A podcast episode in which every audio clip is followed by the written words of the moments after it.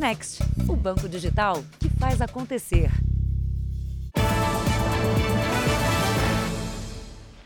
Boa noite. Boa noite. Uma operação policial prendeu quatro pessoas suspeitas de aplicar o chamado golpe do falso motoboy. Segundo a investigação, a quadrilha que tem idosos como alvo preferido saía de São Paulo para fazer vítimas no Paraná. O homem de camisa social segue para a casa de um idoso de 90 anos na cidade de Ponta Grossa. Segundo a polícia, ele é um golpista. As câmeras não registram, mas a vítima entregou o cartão de crédito para o suspeito, que saiu dali a pé com tranquilidade. Minutos depois, o homem esgotou o limite do cartão em compras. O suspeito é morador de São Paulo e foi para o Paraná com outras pessoas, de acordo com a investigação, só para aplicar o golpe. Aqui, um outro flagrante. O homem segue para um apartamento de um outro idoso. As câmeras da portaria flagraram ele ao telefone com a vítima. A quadrilha é especializada no chamado golpe do falso motoboy. Os golpistas ligam para idosos dizendo que são do setor antifraude do banco e que há uma compra suspeita e de valor elevado em nome da vítima. Os criminosos convencem o correntista a entregar o cartão para um suposto funcionário. Em alguns casos, eles falam para a vítima cortar o cartão e eles só usam o chip nas próprias maquininhas que eles já levam. Em outros casos, eles usam o código de segurança do cartão e fazem inúmeras compras online. Hoje, a polícia do Paraná cumpriu 12 mandados de busca e prisão na capital paulista, na Grande São Paulo e no Paraná. Quatro pessoas foram presas. Um dos suspeitos estava hospedado num hotel em Ponta Grossa. De acordo com as investigações, as contas bancárias de integrantes da quadrilha apontam a movimentação de mais de um milhão de reais. As vítimas, no primeiro momento, sequer sabem que estão sendo aí atacadas por estelionatários. Somente dias ou semanas depois, quando elas veem os extratos bancários, é que elas se atentam que aí valores foram gastos no seu cartão, aquele cartão que elas teriam entregue para o motoboy. E agora um outro golpe conhecido, mas que ainda provoca prejuízo para quem usa aplicativos de mensagem no celular. Um criminoso se passa por amigo ou parente da vítima, usa foto, inclusive, diz que mudou o número do telefone e aí pede dinheiro. Foi um susto para o Éder e algumas pessoas próximas. Do nada, a mãe e o cunhado receberam pedidos de dinheiro para o suposto pagamento de dívidas do pet shop dele. Para o meu cunhado, 10 mil reais e para minha mãe, 1.800 reais. Por sorte, uma sobrinha deu o alerta de que o aplicativo de mensagens dele tinha sido clonado e o dinheiro não foi transferido. Mas o que mais impressionou é que na troca de mensagens, a mãe e o cunhado eram chamados do mesmo jeito que o próprio Éder chamava, inclusive usando símbolos e apelidos que só ele conhecia. Ele estava ao mesmo tempo falando com meu cunhado, se passando por mim, com linguajar que eu uso com, a minha família e usando os codinomes que a gente usa entre nós. Essa intimidade a que o Éder se referiu é chamada pelos especialistas de engenharia social, uma tática muito usada pelos golpistas. Depois de clonar um perfil nas redes sociais, os criminosos tentam estabelecer um vínculo de confiança com a vítima ou com a família dela. Por isso, eles aprendem informações básicas sobre as pessoas que vão sofrer o golpe. A engenharia social do golpe é estabelecer confiança com a vítima. E para isso eu posso levar dois ou três dias, o golpe não é imediato. Como que foi construída toda a engenharia para você acreditar? Numa linguagem que você acredite, num calendário, digamos assim, não afobado e num linguajar muito bem treinado. O Éder nem desconfia de onde pode ter saído a brecha para a clonagem do celular dele, mas este advogado diz que não é difícil encontrar cadastros telefônicos à venda. Eu não preciso saber muitos dados. E eu adquiro, infelizmente, eu ainda adquiro o banco de dados que eu quiser, telefônico, nesses serviços que tem no centro da cidade de forma clandestina. São vendidos pendrive com cadastro telefônico. E o cadastro telefônico tem o número da sua linha e o nome da pessoa. Isso já é o suficiente para ele começar. O especialista diz ainda que os criminosos virtuais não param. A cada duas semanas tem golpe novo na praça. E aconselha o que fazer para quem for vítima dos golpistas. Primeira coisa, você liga para a sua operadora, comunica qual é o e-mail. O e-mail é o número do seu celular que funciona como um chassi e pede um bloqueio total. Em seguida, você liga também para o seu banco, pede o bloqueio total, faz um boletim de ocorrência, tá? E a partir daí você vai liberando serviço a serviço, mudando todas as suas senhas. Veja agora outros destaques do dia. Ex-ministro da Educação, Milton Ribeiro, é preso em investigação da Polícia Federal. A advogada entra com pedido de habeas corpus para criança vítima de estupro fazer aborto. A polícia decreta a prisão do procurador que agrediu uma colega de trabalho. Terremoto mata mais de mil pessoas no Afeganistão. E a história do homem que matou o melhor amigo por dinheiro.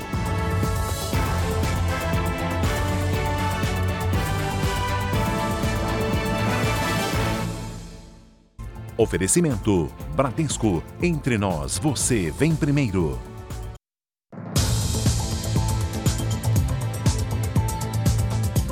Arrastões em pleno trânsito e à luz do dia assustam motoristas de várias partes do país. Para fugir dos criminosos, as vítimas fazem manobras arriscadas no meio da pista. Em várias partes do país, a mesma violência dá as caras. Esta cena assustou quem passava por uma rodovia em Pernambuco no começo da semana. Motoristas manobravam no meio da pista para fugir dos criminosos, que atacavam mais à frente. Os caras tá largando tiro para lá. Já em Duque de Caxias, no Rio de Janeiro, uma equipe da Record TV flagrou a chegada de policiais a uma rodovia federal. Eles foram chamados para prender um grupo que fez um arrastão e fugiu em direção a uma comunidade. Em São Paulo, na Marginal Pinheiros, uma das vias mais importantes da cidade, um episódio parecido. Um casal de motociclistas voltou na contramão, avisando sobre um arrastão. Vai voltando, gente, já tem um assalto lá na frente, volta. Josuel estava justamente na marginal quando os carros pararam de repente. Eu pensei que era um incêndio. Olha, olha o pavor dos carros voltando para trás, ó. Eu vi o pessoal entrando em pânico e aquela gritaeira, muitos deixavam o carro, corria de pé. Eu digo, bom, eu vou permanecer aqui, seja o que Deus quiser. No meio do congestionamento, os carros todos parados, o motorista percebe o arrastão. Ele se desespera, engata a ré para sair na contramão. Cuidado! Esse motorista pode causar um acidente de trânsito e piorar uma situação que já é bem ruim. Este especialista em segurança explica que, antes de mais nada, é preciso ter calma e imediatamente ligar para a polícia. A pessoa vê que está acontecendo um arrastão, está acontecendo um crime, ela liga para o telefone de emergência, liga para o 190 e relata: olha, está acontecendo isso em tal lugar. É importante a referência. E uma equipe de reportagem do Jornal da Record gravou um flagrante de assalto numa movimentada região de São Paulo. A mulher havia acabado de ser assaltada quando a equipe passava pelo local, que fica na zona oeste de São Paulo. Ai, meu celular. Relaxa, relaxa. O importante é você tá Você tava andando? Não, meu pai. Meu pai, ele. Ai. Giovana entrou em estado de choque e chegou a desabar no chão. Vamos, vamos sentar, senta com a gente ali. Respira. Respira. a senhora. Ela foi assaltada. Foi assaltada? Foi assaltada. O cara de bicicleta passou e levou o celular dela. A jovem trabalha na Secretaria Estadual de Saúde e passava de bicicleta quando foi abordada. A polícia registrou a ocorrência, mas o criminoso conseguiu fugir com a bicicleta e o telefone celular da vítima. No Rio de Janeiro, duas mulheres foram presas por espionar tropas de elite da Polícia Militar. Câmeras instaladas em pontos estratégicos vigiavam policiais que entravam e saíam dos batalhões. As informações eram repassadas a traficantes. Duas espiãs presas em flagrante em uma missão. Carolina Teixeira da Silva e Kelly Cristina Domingos estavam em um carro que seguia os policiais militares do BOP, o Batalhão de Operações Especiais, até a comunidade de Manguinhos, na zona norte do Rio. Elas vão responder por associação ao tráfico de drogas. Com elas foram apreendidos seis celulares. De acordo com as investigações, as mulheres passavam a traficantes o passo a passo da ação da PM em tempo real. Montam barricadas, montam emboscadas para as equipes que vão fazer a operação. O esquema de espionagem era ousado e contava com câmeras instaladas em pontos estratégicos. Uma delas dentro de um apartamento alugado nesse prédio em Laranjeiras, na zona sul do Rio. O equipamento estava em uma loja próximo à sede do BOP, tropa de elite da PM. A outra câmera ficava em uma sala comercial no centro da cidade, vizinha ao batalhão de choque. De lá era registrada toda a movimentação de saída das viaturas da unidade militar. Agora a polícia quer saber há quanto tempo o BOP e o batalhão de choque da PM eram monitorados e quem financiava essa espionagem. O esquema exigia um alto custo para funcionar. Tinha escolta, aluguel de imóveis em áreas nobres do Rio e equipamentos modernos de comunicação. O delegado responsável pelo inquérito vai pedir a quebra do sigilo telefônico das duas espiãs. Há todo um, um, um grupo por trás disso. Elas são a ponta do iceberg. Agora a gente vai buscar o resto nessa investigação desmembrada. A polícia de Minas Gerais indiciou um massagista por importunação sexual contra três mulheres. Elas eram clientes dele. O homem já tinha sido julgado e condenado por outros crimes sexuais. Antônio Henrique da Silva usava as redes sociais para oferecer serviços estéticos e de massagem. Esta mulher procurou o profissional e se arrependeu. Eu fui duas vezes. A primeira vez foi bem tranquilo. Na segunda vez eu estava sozinha com ele. E aí que foi que aconteceu o abuso. A advogada, de 27 anos, só teve coragem de denunciar o massagista dois anos após o abuso. Eu não procurei pela dificuldade de conseguir comprovar o crime. E aí ficaria minha palavra contra dele. O homem de 52 anos foi indiciado por violação sexual depois que quatro mulheres procuraram a polícia para denunciar o crime. Todas relataram situações semelhantes à vivida pela advogada.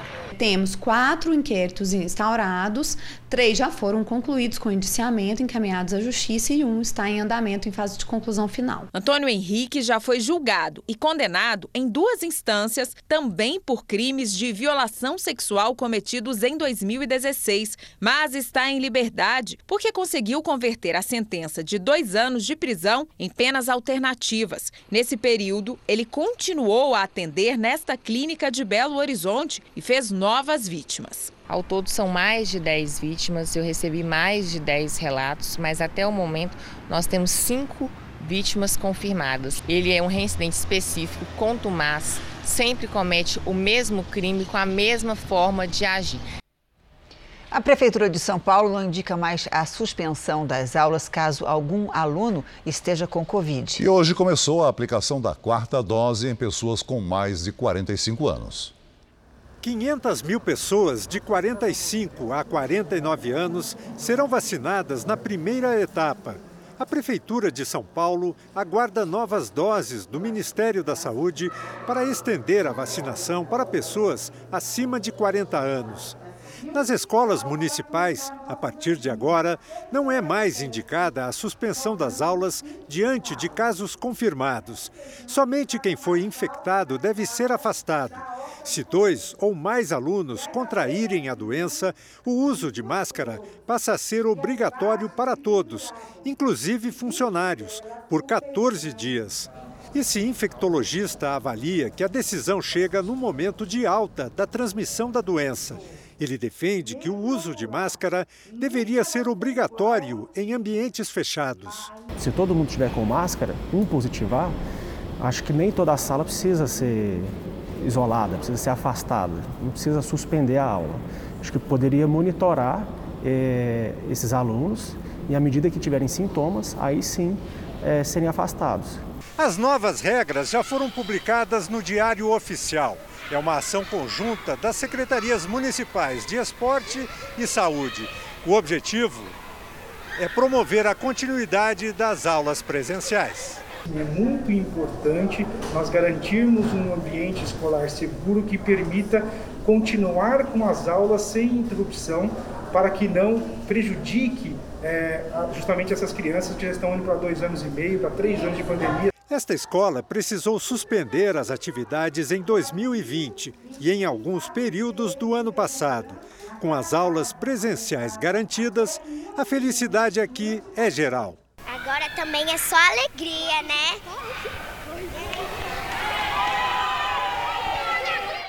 A Polícia Federal prendeu hoje em Santos, no litoral de São Paulo, ex-ministro da Educação Milton Ribeiro. Os policiais federais chegaram cedo ao prédio onde o ex-ministro mora, a uma quadra da praia. A imagem mostra o momento em que Milton Ribeiro se dirige ao carro da polícia e se senta no banco da frente. Um agente coloca uma mala no veículo. O ex-ministro ficou algumas horas na sede da PF em Santos, passou por exame de corpo de delito e foi trazido para São Paulo. No mandado de prisão preventiva, o juiz federal Renato Borelli detalha que o ex-ministro da Educação é investigado pela suposta prática de corrupção, por prevaricação, quando um funcionário público falta com os deveres de seu cargo, além de advocacia administrativa, quando pratica atos para atender interesses pessoais e tráfico de influência. A defesa de Milton Ribeiro conseguiu evitar que ele fosse levado para Brasília. O advogado do ex-ministro pediu à Justiça que fosse autorizada a participação dele na audiência de custódia marcada para amanhã por videoconferência da sede da Polícia Federal aqui em São Paulo. O juiz aceitou o pedido. O objetivo da operação, chamada de acesso pago, foi cumprir 13 mandados de busca e 5 de prisão, em três estados e no Distrito Federal. Em Goiás, os agentes prenderam o pastor Gilmar Santos e no Pará foi detido o pastor Arilton Moura. Os dois são suspeitos de cobrar propina de prefeituras para intermediar a liberação de dinheiro do Fundo Nacional da Educação. Em nota, a defesa de Milton Ribeiro diz que a prisão é injusta, desmotivada e desnecessária e que vai entrar com um pedido de liberdade em favor do ex-ministro. A Controladoria Geral da União identificou uma movimentação financeira suspeita nas contas do ex-ministro da Educação, Milton Ribeiro. De acordo com a reportagem exclusiva do portal R7, foi identificado que o pastor Arilton Moura teria depositado 60 mil reais na conta do ex-ministro. Um fato que reforçou o pedido de prisão. A prisão de Milton Ribeiro é preventiva. Na audiência de custódia desta quinta-feira, que será por videoconferência, o juiz decidirá se mantém o ex-ministro preso ou se aplica outra medida cautelar, como a prisão domiciliar. Isso permitiria a Ribeiro aguardar o fim da investigação em casa. A operação foi autorizada depois que a Controladoria Geral da União identificou movimentações financeiras atípicas nas contas de Milton Ribeiro há três semanas. Ribeiro deixou o ministério em março após a divulgação de um áudio em que ele afirma que o presidente Jair Bolsonaro pediu a ele prioridade para a liberação de recursos às cidades indicadas pelos pastores Gilmar Santos e Arilton Moura. Em depoimento, prefeitos desses municípios disseram que os pastores exigiam propina em troca da indicação. Bíblias e até barras de ouro foram solicitadas como forma de pagamento. Os dois também foram presos hoje. Os policiais federais fizeram ainda buscas na sede do Ministério da Educação em Brasília. O atual ministro, Vitor Godoy, afirmou que o governo não compactua com corrupção. Qualquer pessoa que tenha praticado qualquer irregularidade, seja comprovada a sua culpa, isso tem que ser é, objeto de responsabilização. Nós, nosso governo não compactua com qualquer tipo de irregularidade ou desvio, ainda mais recursos da educação. O presidente Bolsonaro falou sobre a prisão do ex-ministro da Educação. Ele disse que se Milton Ribeiro foi detido é porque deve haver motivos.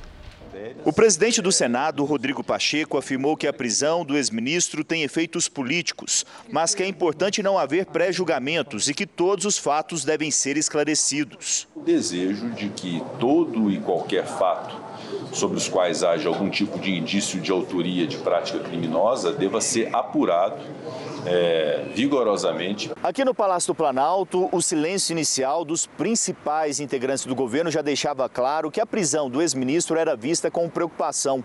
Um alto integrante do governo classificou como ruim a reação interna. Os impactos e o alcance da prisão ainda vão ser melhor analisados nos próximos dias. O primeiro a falar foi justamente o presidente. Jair Bolsonaro, que já defendeu o ministro, disse que se houve a prisão é porque existem motivos e a Polícia Federal tem liberdade de atuação. O presidente ainda enfatizou que Milton Ribeiro havia sido demitido. Nós afastamos ele. Isso aqui, se tem prisão, se tem prisão é Polícia Federal. É sinal que a Polícia Federal está agindo. Ele responde a pergunta dele.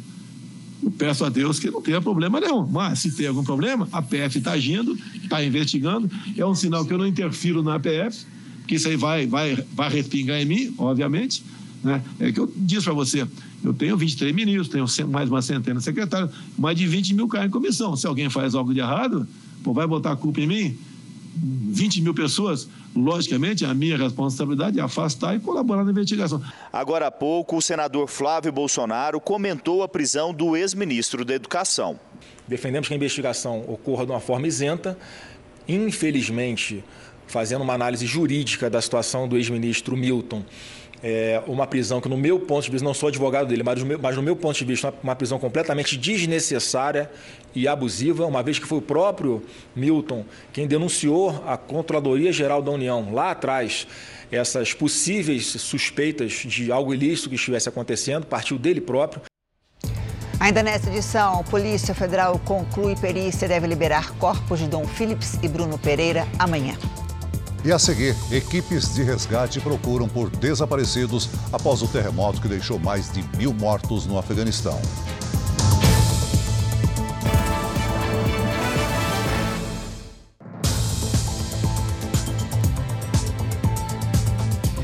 Mais de mil pessoas morreram vítimas de um terremoto no Afeganistão. Há milhares de feridos. A procura por desaparecidos continua.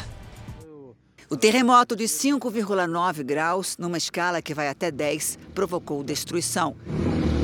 O epicentro foi na cidade de Khost, que fica na fronteira com o Paquistão. Logo depois do abalo, os próprios moradores ajudaram na busca por desaparecidos. Helicópteros são usados no resgate das vítimas mais graves. Milhares de feridos foram levados a hospitais da região. A ONU pediu ajuda à comunidade internacional e à Cruz Vermelha para enviar alimentos à população. Autoridades de saúde do Reino Unido encontraram resquício do vírus que provoca a poliomielite em amostras do esgoto, em Londres. Nenhum caso da doença foi detectado, mas o governo pediu à população que se vacine. A poliomielite foi erradicada no Reino Unido e o último caso foi há quase 40 anos. Antes disso, havia uma média de 8 mil casos por ano. Em Nova York, uma mulher foi resgatada depois de cair no trilho de uma estação do metrô. A câmera, presa ao uniforme de um policial, mostra a mulher caminhando pela plataforma quando de repente ela desaba e cai. O policial pula e, com a ajuda de um colega, retira a mulher que está desacordada. O intervalo entre um trem e outro varia entre dois e cinco minutos. Ela teve um problema de saúde, recebeu atendimento médico e agora passa bem. Você vai ver daqui a pouco foi decretada a prisão do procurador que agrediu a chefe no interior de São Paulo. E na série especial, a amizade que terminou em assassinato por causa de dinheiro.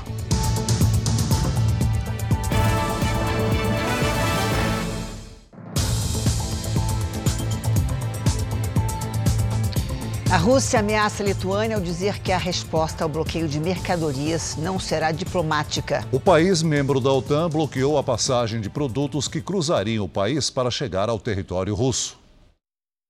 A Rússia costumava usar o transporte ferroviário para levar mercadorias para Kaliningrado, um território russo localizado entre a Lituânia e a Polônia. Para chegar lá, os trens russos precisam passar por outros países. No entanto, desde o último fim de semana, o governo lituano proibiu a passagem de produtos como carvão e metais, por causa das sanções europeias. Uma reação militar russa contra a Lituânia pode resultar em mais conflito, uma vez que o país é membro da OTAN, a aliança militar liderada pelos Estados Unidos. A alta no preço dos alimentos fez a inflação no Reino Unido chegar a 9,1% em maio. É o maior índice em 40 anos. Também é a maior taxa entre os países das sete principais economias do mundo. Segundo especialistas, esse índice de inflação pode subir ainda mais. Além disso, demissões e congelamento de salários têm feito sindicatos alertarem sobre greves generalizadas, como a do transporte ferroviário, que já prejudica a malha britânica desde segunda-feira feira Voltamos em 30 segundos. E na sequência você vai ver o caso da procuradoria que foi agredida por um colega. A prisão dele foi decretada hoje.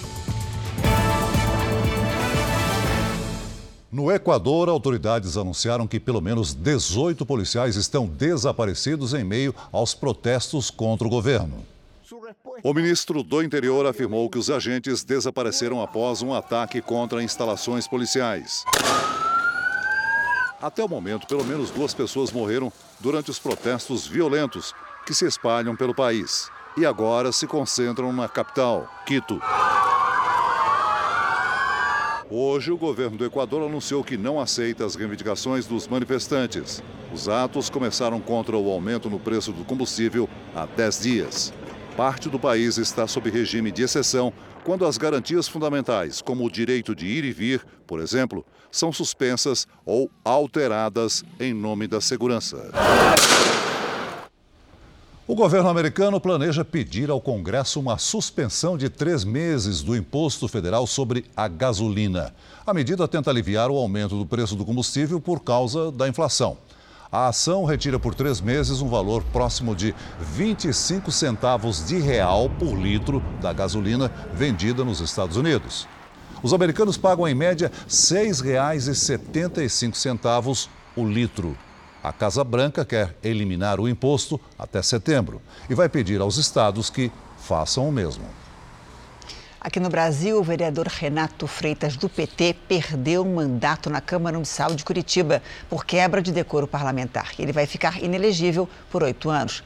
A cassação foi aprovada com 25 votos a favor e 5 contra. O vereador foi punido por quebra de decoro parlamentar, por perturbar um culto religioso e fazer um ato político numa igreja.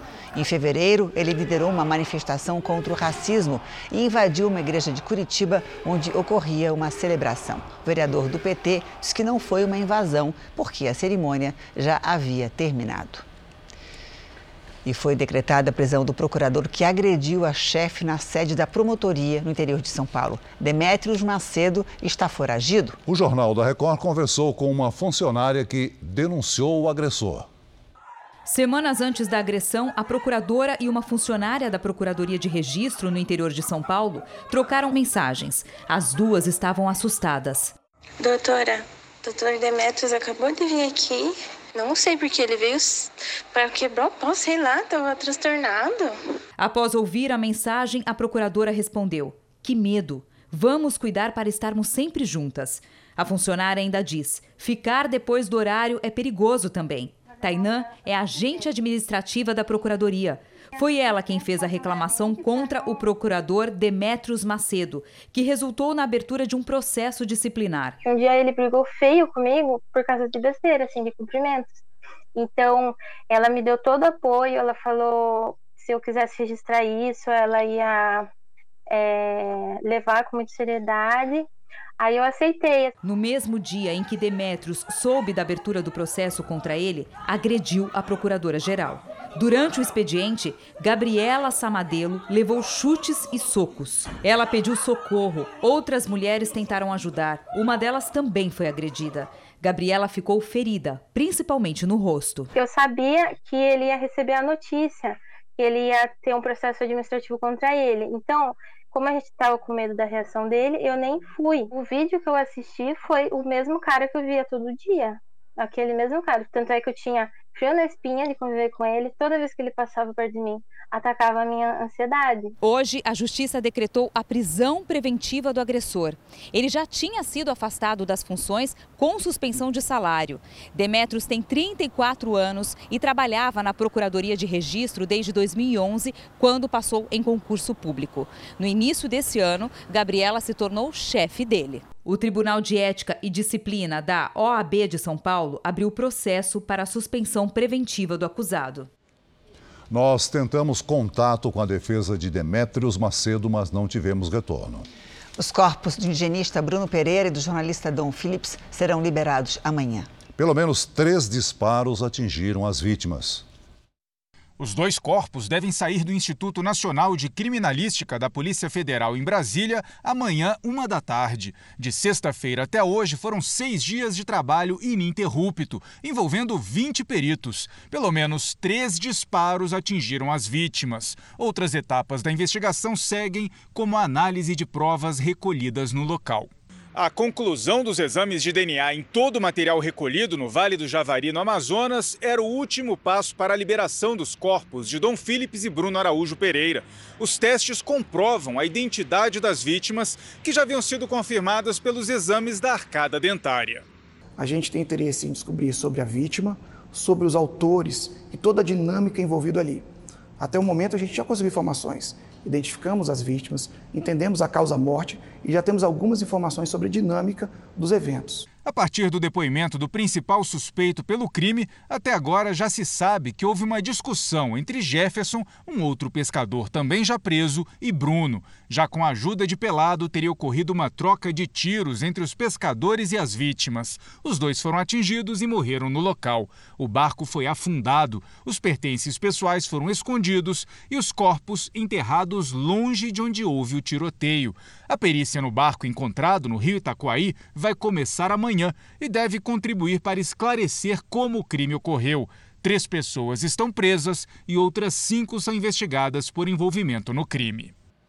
No Rio Grande do Sul, um caso revoltante. A Polícia Civil indiciou a mãe e o padrasto de uma menina de três anos que foi espancada até a morte. De acordo com as investigações, Mirela Dias Franco sofria maus tratos em casa. Os dois foram presos e vão responder por tortura qualificada.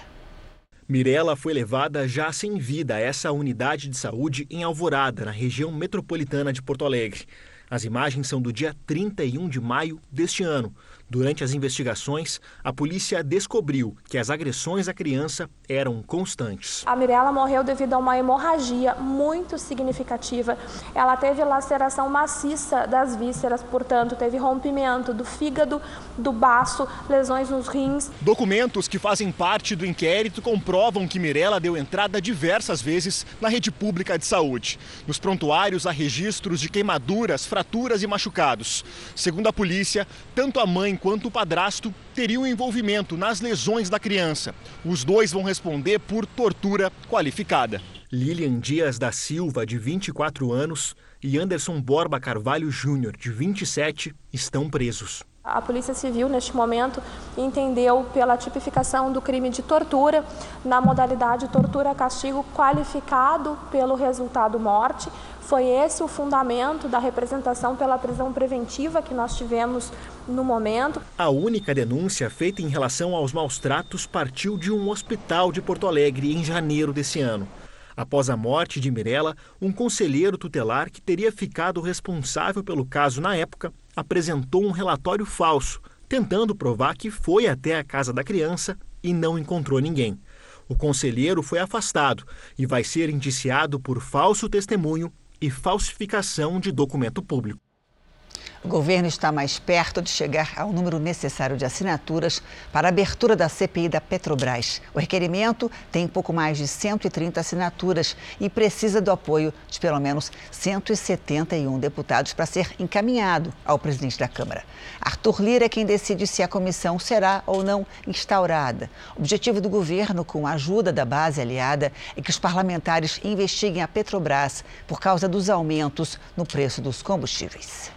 O presidente Bolsonaro e o ministro da Economia Paulo Guedes se reuniram hoje com o secretário-geral da OCDE, a Organização para a Cooperação e Desenvolvimento Econômico. O encontro foi a portas fechadas no Palácio do Planalto. O governo debate essa semana em Brasília a entrada do país na OCDE, entidade que reúne as maiores economias do mundo. O processo envolve a mudança de uma série de políticas, como econômica e ambiental, e pode levar até cinco anos. O presidente do Senado, Rodrigo Pacheco, também se reuniu com a OCDE e sinalizou que o Congresso apoiará os requisitos necessários, incluindo mudanças na legislação, como a reforma tributária. Nós temos que cumprir o nosso dever de casa, é, todos aqueles requisitos ali que envolve sistema cambial, envolve reforma tributária, envolve uma lógica de preservação ambiental a partir da legislação e a partir do cumprimento da lei da qual o Brasil não pode se apartar, essa consciência de preservação ambiental. Uma parte do dia do presidente foi dedicada à política externa. Pela manhã, Bolsonaro participou de um encontro virtual do BRICS, grupo de países que reúne o Brasil, Rússia, Índia, China e África do Sul. Durante um discurso gravado, o presidente afirmou que a meta do governo federal é ampliar a participação do setor privado na economia para promover investimentos em infraestrutura, incentivar o empreendedorismo e reduzir restrições à livre atividade econômica. O atual contexto internacional é motivo de preocupação, em razão dos riscos aos fluxos de comércio e investimentos e à estabilidade das cadeias de abastecimento de energia e alimentos. A resposta do Brasil a esses desafios não é se fechar ao resto do mundo. Pelo contrário, temos procurado aprofundar nossa integração econômica. Vamos fazer um pequeno intervalo de meio minuto. Na volta, o governo americano pretende reduzir a quantidade de nicotina dos cigarros.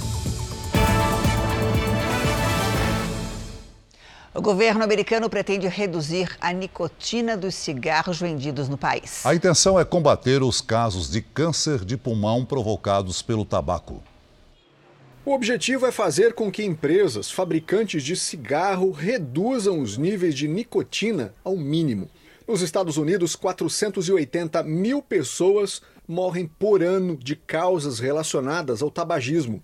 Em todo o mundo, o número deve chegar a 8 milhões de mortes só em 2022. Quem vive nos Estados Unidos aprova a medida. Definitivamente, eu acho que isso é bom. Eu vejo o que a nicotina causa e não gosto. Então acho que seja uma boa proposta, diz esse americano. Matt Myers é presidente de uma organização anti-tabaco. Para ele, diminuir a nicotina dos cigarros é fundamental. É a nicotina que mantém as pessoas fumando até elas ficarem seriamente doentes. E é o que leva a milhões de mortes prematuras ao redor do mundo, afirma. A medida faz parte de uma reforma na área de saúde aqui do país. No início do ano, a Casa Branca anunciou que o governo pretende reduzir a taxa de mortalidade por câncer pela metade ao longo dos próximos 25 anos. Mas para isso ainda tem um longo caminho. Agora, o departamento americano que regula alimentos e drogas vai emitir um aviso com a nova regulamentação, que também passará por uma discussão pública e depois será apresentada ao Congresso americano. Todo esse processo pode levar mais de um ano. Agora, a previsão do tempo aqui no Brasil. Aos poucos, a seca deixa de ser um problema na região sul do país. Desde março, Rio Grande do Sul e Santa Catarina tiveram chuva acima do normal. Oi, Lidiane, boa noite para você. A gente já pode dizer que é o fim da crise hídrica nesses estados? Olha, um alívio por enquanto, viu, Janine? Boa noite para você, Celso, para todos que nos acompanham. A grande quantidade de água dos últimos meses não foi suficiente para reverter a estiagem que durou mais de dois anos. E para completar, entramos na estação mais seca. A frente fria no oceano deixa muitas nuvens carregadas entre o Rio Grande do Sul e Santa Catarina. Além da chuva, tem risco de ventania no litoral catarinense e nevoeiro denso entre Santa Catarina e o Espírito Santo. Esse nevoeiro é o máximo de umidade que devemos ter no Sudeste. À tarde, o sol aparece entre poucas nuvens, do Paraná até o Tocantins, em Rondônia e também no Acre. Nesta quinta, alerta para baixa umidade do ar nas áreas em vermelho do mapa. No litoral do Nordeste, a chuva persiste até o fim da semana. Em Florianópolis, máxima de 22 graus. No Rio de Janeiro, faz até 29. Em Cuiabá, 34 e até 32 em Manaus. Em São Paulo, aquele calor fora de época até sexta-feira, com máximas de 27 e de 26 graus. No sábado, uma frente fria muda o tempo. Hora do tempo delivery. O Rovaldo é de Londrina, no Paraná. Vamos lá. Rovaldo, até o fim de semana o tempo segue firme, seco e com tardes quentes. Quinta e sexta, com máxima de 28 graus. Agora é a hora da Rosane, de São Luís, Maranhão, Lili. Vamos lá. Oi, Rosane. O tempo segue instável e abafado na capital maranhense. O sol fica naquela luta com as nuvens carregadas e aí pode chover a qualquer hora. Na quinta e na sexta, faz até 31 graus. Participe aqui também do nosso Tempo Delivery pelas redes sociais. Basta mandar uma mensagem com a hashtag você no JR. Janine, Celso. Obrigada, Lídia. Até, Até amanhã, amanhã. Lídia. Até amanhã. A proposta do governo federal de conceder um auxílio mensal aos caminhoneiros gerou descontentamento na categoria. Segundo eles, o valor de 400 reais não daria para rodar nem 100 quilômetros. É só olhar o valor final na bomba para entender a preocupação dos caminhoneiros. Muito difícil, muito caro o óleo. Caro demais. Tá difícil, já estou mais de 20 anos na praça e tá complicado. Em média, são mil litros para encher o tanque de um caminhão de grande porte. O consumo gira em torno de 2 km por litro, levando em consideração o preço médio do diesel no Brasil, de R$ 6,90, são R$ 6.900 para rodar 2 mil quilômetros uma distância equivalente a duas viagens de ida e volta entre Belo Horizonte e São Paulo. A principal reclamação dos caminhoneiros é que eles não conseguem repassar para o frete os constantes aumentos. O máximo que a gente conseguiu repassar foi 6% e a maior parte do cliente não está aceitando. A proposta do governo de pagar um auxílio de 400 reais para os caminhoneiros não agradou a categoria. O problema é que com o preço do diesel dá para rodar apenas cerca de 100 quilômetros por mês com a ajuda. O transporte pode entrar em colapso, o transporte pode parar sim, principalmente por não ter condições mais de rodar questão dos aumentos dos combustíveis não está fechando mais a conta. O governo aguarda um parecer da Advocacia Geral da União antes da proposta seguir para o Congresso Nacional. A dúvida é se o projeto viola a lei eleitoral. A ideia é criar uma emenda à Constituição para afastar possíveis questionamentos jurídicos. A estimativa da equipe econômica é que, junto com o Vale Gás, o auxílio combustível custe 5 bilhões de reais aos cofres públicos. Agora é o caso da menina que teve o direito ao aborto negado na justiça em Santa Catarina. A família entrou com um pedido de habeas corpus para garantir que a gravidez seja interrompida.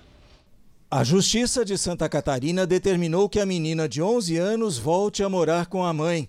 A criança estava em um abrigo havia mais de um mês. Acredito né, que o retorno ao lar ajude a amenizar um pouco aí o sofrimento dessa criança, né, mas existe aí uma exaustão eu acredito por tudo que ela está passando, assim, por ter saído de casa, por ter, né, é, passando por uma série de exames, perícias. Vítima de estupro, a menina teve o direito ao aborto negado quando foi levada pela mãe ao hospital universitário em Florianópolis. A equipe médica alegou que a gestação já estava na 22ª semana, que seria necessário uma ordem judicial e que o procedimento na unidade sem a autorização só é feito até a vigésima semana. O hospital agora é alvo de uma investigação do Ministério Público. De acordo com a denúncia, a juíza de Tijucas, na Grande Florianópolis, Joana Ribeiro Zimmer, mandou a menina para um abrigo para impedir a realização do aborto, previsto em lei nos casos de estupro. A juíza tentou convencer a menina a manter a gravidez. Durante uma audiência, a juíza pergunta: Você quer esperar ele nascer? Você quer ver ele nascer? A menina responde não. A juíza pergunta ainda: Quanto tempo você aceitaria ficar com o bebê na tua barriga para acabar de formar ele, para outra pessoa cuidar se você não quiser? A menina responde: Não sei. Você não tem interesse em ficar com o bebê? E a resposta é: não. A Corregedoria Geral de Justiça de Santa Catarina investiga a conduta da juíza Joana Ribeiro Zimmer. Ela continua em atividade, agora em Brusque, no interior do estado, depois de receber uma promoção já prevista antes da repercussão do caso da menina. A família da menina agora aguarda uma nova decisão da Justiça. A advogada entrou com um pedido de habeas corpus para garantir a interrupção da gravidez.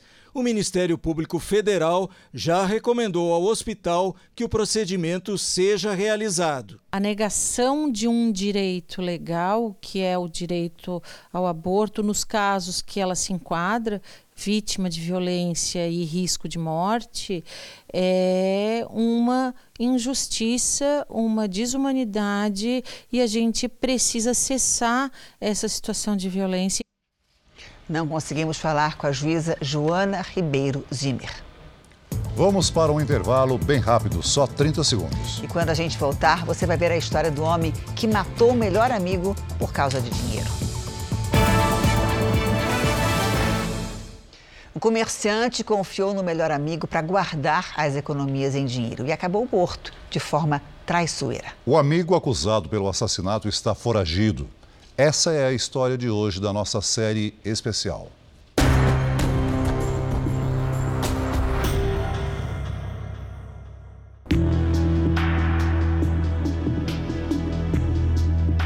A sensação de paz do interior ameaçada. Aí entraram na rua, onde ele foi bem para dentro, na rua de estrada de terra, e deu um tiro no rosto outro na nuca, abriu a porta do carro, jogou o meu esposo na rua, jogou gasolina e atirou fogo.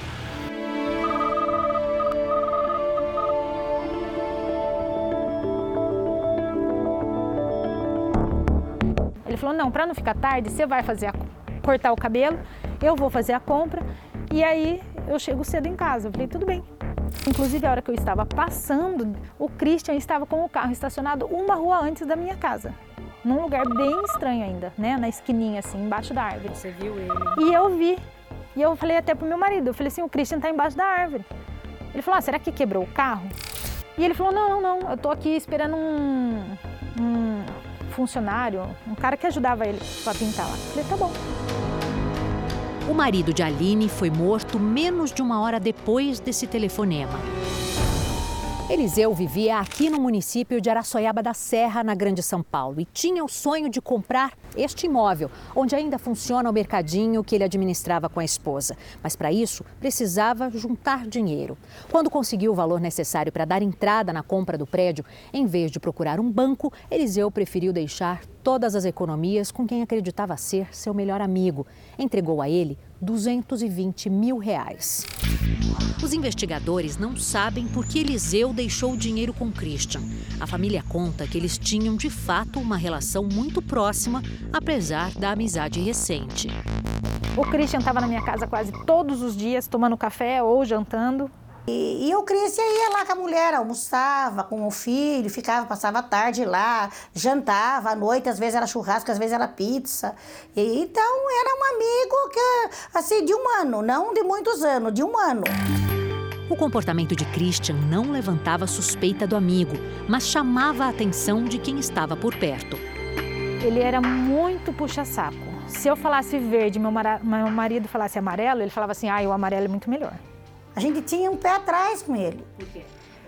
Porque, eu não sei, sabe quando você sente que a pessoa não é amiga, que a pessoa é uma, uma coisa forçada, uma coisa, eh, uma pessoa ciumenta, uma pessoa, sabe? Eu, eu, o olhar dele, o jeito dele, eu...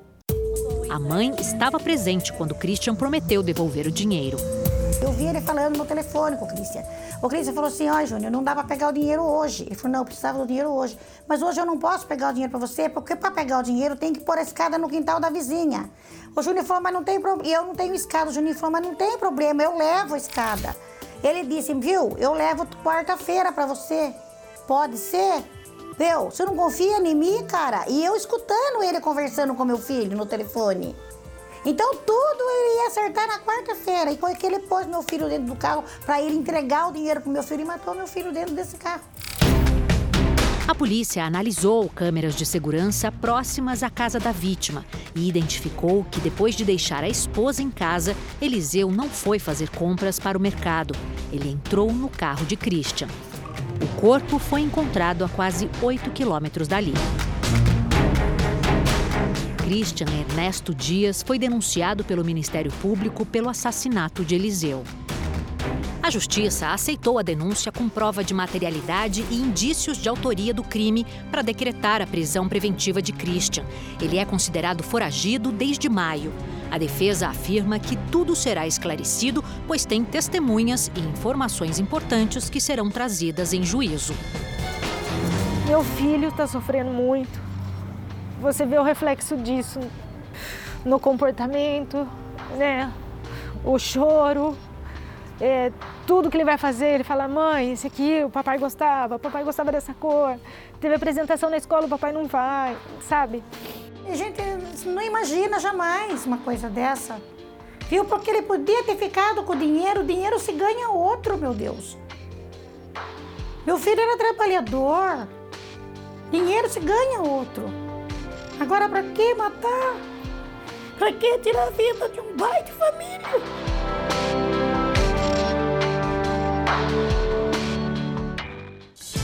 O Jornal da Record termina aqui. A edição de hoje na íntegra e também a nossa versão em podcast estão no Play Plus e em todas as nossas plataformas digitais. À meia-noite e meia tem mais Jornal da Record. Fica agora com a série Todas as Garotas em Mim. Logo em seguida você assiste Amor Sem Igual. Boa noite para você e a gente se vê amanhã.